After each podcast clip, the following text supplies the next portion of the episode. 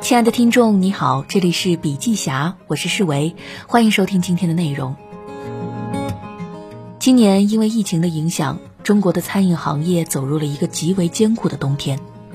木屋烧烤创始人隋正军说：“他创业的每一年都如履薄冰，而这一次突发的疫情也印证了他的那句话。他对餐饮行业深刻的思考，在疫情发生后仍然有借鉴意义。让我们来一起听一听。”隋正军回答了一个大家都很好奇的问题：木屋烧烤为什么不开放加盟？开放加盟是实现餐饮品牌迅速做大做强的最好方法之一。十六年的创业，对我们来说，生存压力是最大的挑战。其实每一年我都搞不清楚下一年我们是否还活着。其实加盟最大的外在行为是品牌方要收取别人的加盟费。每年我都不知道明年木屋烧烤是否还活着，那我凭什么收别人的加盟费？而且加盟费背后的含义是什么？是承诺，承诺别人开加盟店能够成功，能赚钱，这是没有道理的。而且我也觉得加盟是一个非常好的形式，但是它适合什么样类型的餐饮还有待研究。目前我个人认为，规模稍微大一点的、商业模式相对复杂一点的餐饮店，实际上是不适合做加盟品牌的。隋正军有一个深刻的思考是。学我者生，似我者死。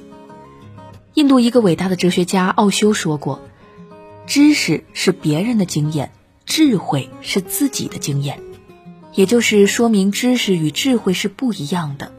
知识与智慧最大的不同是，经验是自己经历的，还是从别人那学来的，或者是抄来的。当时他举了一个例子，说：“为什么这个社会上真正有智慧的人很少？”那是因为真正有大智慧的人经历了人生的生与死。对于大多数人来说，经历生是没有问题的，但是如果经历死，最大的问题是你可能回不来了。所以很少有人能够做到了经历过死，但是还活着。那一个真正有竞争力的品牌也同样是如此的。那些享誉全球、把分店开满世界的国际知名餐饮品牌，都是九死一生过来的。真正支撑一个品牌具有根本竞争力的，不是能看到的冰山，而是冰山下面巨大的你看不到的部分。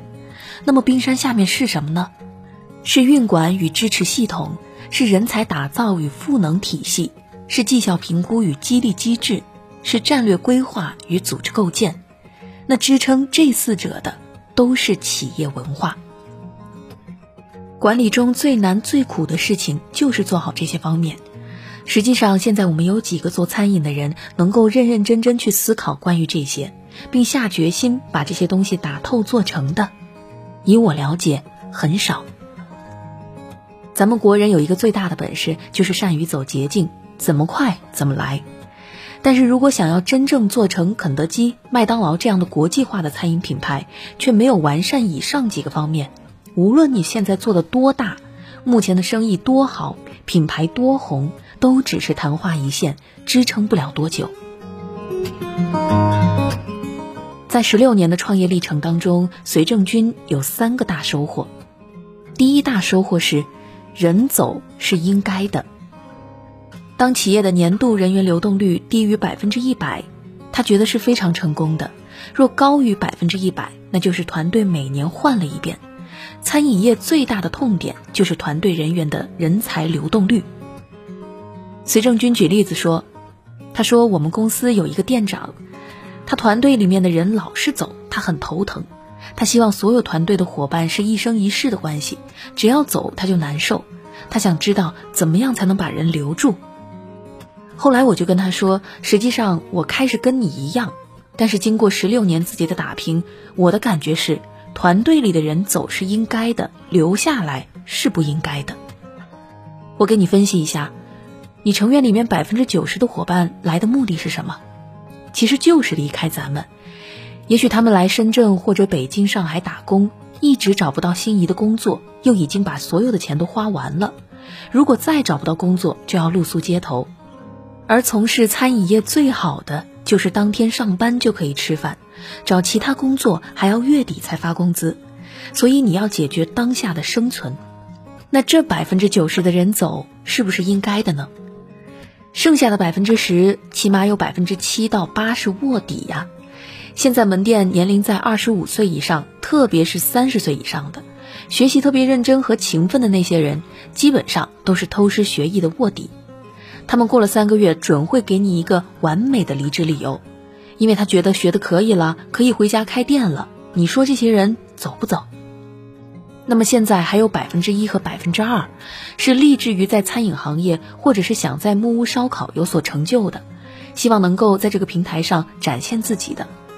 那这些人怎么可能甘愿在你的麾下做普通的店员呢？他们的目标都是超过你，而一个店只能有一个店长，所以我说他们走也是应该的。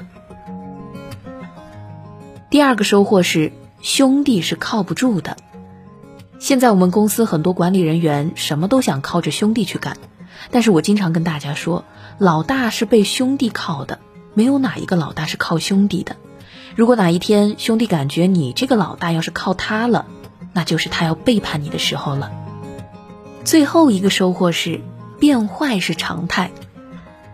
从人的本性来说，高管团队和核心团队的退化，甚至变得腐败，变得能力不像以前，这是必然的。实现木屋烧烤的梦想，靠人是靠不住的。我觉得自己也靠不住，所以我经常的问自己：你自己能靠得住吗？拍拍自己的良心，对于百分之九十九点九九的事情，我觉得都是靠不住的。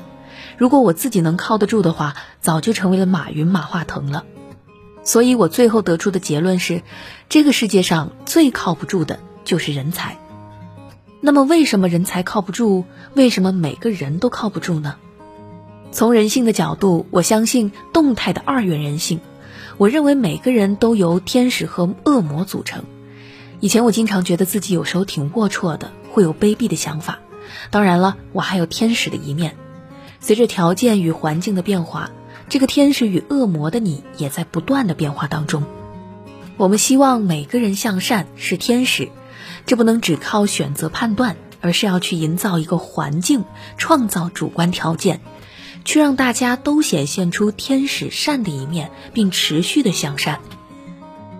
企业管理的本质就是建立一个良好的环境和条件，来确保企业的每个成员都能够表现天使的一面，抑制人心恶的一面，包括老板在内。既然人才都是靠不住的，那对于企业来说，挑选人才，让人才留下来，需要一套根本的解决办法，那就是。设立一套机制，能够打造人才的永动机。这条机制不只是要做到让不是人才的人变成人才，而且持续让这些不是人才的人变成人才。怎么样才能够做到呢？首先要搞清楚什么是人才。有意愿且有能力的人才叫做人才，缺其中一个要素都不是人才，缺两个就更不是了。作为老板或人力资源部门的 HR，他们的职责就是为企业找到既有意愿又有能力的人，或者是去挖既有意愿又有能力的人。他们要想办法把这些人留住，并更好的利用，这就是 HR 要去做的事儿。但是我觉得他们是做不到的。他们的逻辑是把不是人才的人从队伍里踢出去，没有能力的人或者是没有意愿的人，就是企业的小白兔。一般的逻辑就是把这些小白兔都干掉，但是如果按照这个逻辑，餐饮业百分之九十九的人都要被干掉，然后就剩下我一个人，我自己去烧烤吗？那是根本不可能的。真正的永动机能够把两个象限里面的要素补齐，缺能力咱就补能力，没有意愿就补意愿，既没有意愿也没有能力的，那就都补充好了。具体的方法要怎么去做呢？在中国历史上最厉害的管理机构要数秦国。为什么秦国能够统一中国？主要是因为它采用了法家思想。法家思想中有一个人叫韩非，他写了一本书叫做《韩非子》。韩非子在整本书里讲了法术，我的理解就是仗势、依法、用术。第一方面是。事加数等于意愿。什么叫事？一个人没有意愿，是因为他没有目标。事就是目标，就是人心所向，大势所趋。企业有没有事，取决于你想要的人才、你的伙伴的心理所向和你的所向是不是一个东西。我们现在的企业愿景叫做“百城千店有我一份”，以前其实只有四个字，叫做“百城千店”。这个是我作为老板的目标，和我的员工一点关系都没有。所以这就是一个没有势能的目标。那后来呢？我做了改变，加了“有我一份”。以前在朋友圈里只有我在喊，但是自从改成了“百城千店有我一份”之后，经常在我的朋友圈里面看到其他人在发。这两个愿景的本质区别是一个是企业的愿景，一个是全体员工的愿景。作为一个企业。你的企业使命愿景到底是为谁而做？弄清楚这个，企业就会拥有势。因为当一个企业大到一定程度，或者你真正的有大的梦想要实现的时候，光靠自己是干不成的，你必须要有和你一同前行的伙伴去做这个梦。这个梦体现就是愿景和使命，这是一个企业的根基。如果企业大厦根基都打造不起来，不管它现在有多漂亮。没有根基的大厦，总有一天会倒。那第二方面就是术，组织方式与激励机制。最近有人说，只要把股权激励做好，企业就能做好了。同行和我都花了不少钱去打造股权激励机制，但是干了之后发现这事儿不靠谱啊，因为股权只有百分之百，分完之后怎么办？比如说股权的总份额百分之百，每人可以分百分之一。有人不满意，那接下来再来一千个人怎么分？而且你分的股权，别人认同吗？十年前，我第一次听我们人力资源老师讲股权激励，我当时认真的听了。下课后我就去请教他，他很鄙视的看了我一眼，说：“你搞股权激励，你家就这么几家店，现在搞股权激励是没有用的，多给员工发点工资就可以了，别搞什么股权激励。”在企业的不同阶段，不同的伙伴需要的激励方式也是不一样的。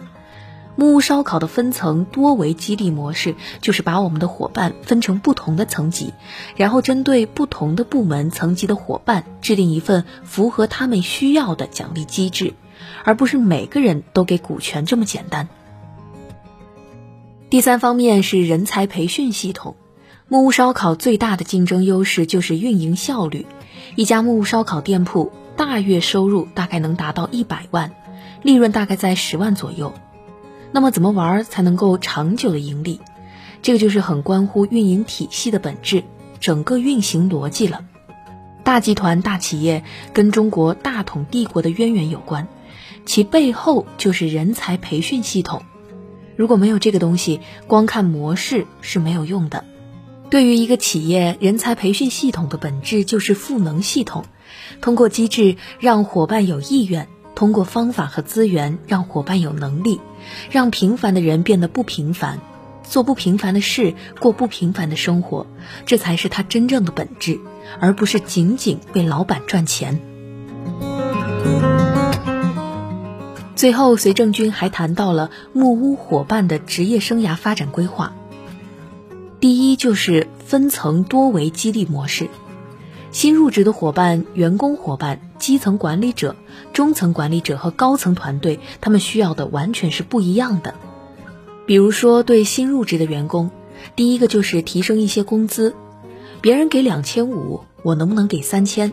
现实中的人不会在乎什么梦想，谁给的钱多就去哪。第二就是为员工创造友好的环境。因为现在基本上都是零零后了，他们希望得到尊重、认可，这是最基本的。不要把他们当做小兵看待，他们不喜欢。创造友好的环境，就需要多为员工考虑，给他们提供好一点的员工餐和温馨的住宿环境。但是仅仅这样还不够。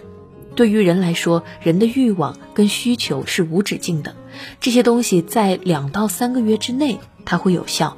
但是时间一久，他就认为这是应该的了，那么这个时间他就成为了员工伙伴，他需要的是更高的收入和获得足够的成长。我相信分层多维激励模式对于所有餐饮同行都是适用的。虽然我们卖的东西不一样，但是基本需求是一样的。第二，激励模式的核心，势能是第一个目标，但是更重要的是它有没有刺激性。有刺激性的事，就是能够使不同的员工之间要拉开差距。拉开差距的核心就是重奖和重罚。那么这里面最大的考虑就是中奖你舍得吗？重罚你敢吗？有了这些东西之后，他还要能干。韩非子讲法术，事加法等于意愿，而法加术等于能力。法就是工作原理，术就是企业的体系。现在有餐饮创业者研究自己的运管系统，运管系统本质上就是让整个企业的资源配置效率达到最高。总结来说，事加术等于意愿，法加术等于能力。企业永动机就是硬系统加软系统的结合。除了企业文化、商业模式、运管系统和激励机制，以及考虑品牌上面的东西以外，更重要的是品牌构建。冰山底下看不见的东西才是更需要关注的。否则，我可以很肯定的说，你做大做强的梦想永远都不可能实现。所以，人才和好员工是企业创造出来的，不是选择出来的，更不是你能留下来的。那好了，以上就是今天的所有内容，感谢您的收听，我们明天再见。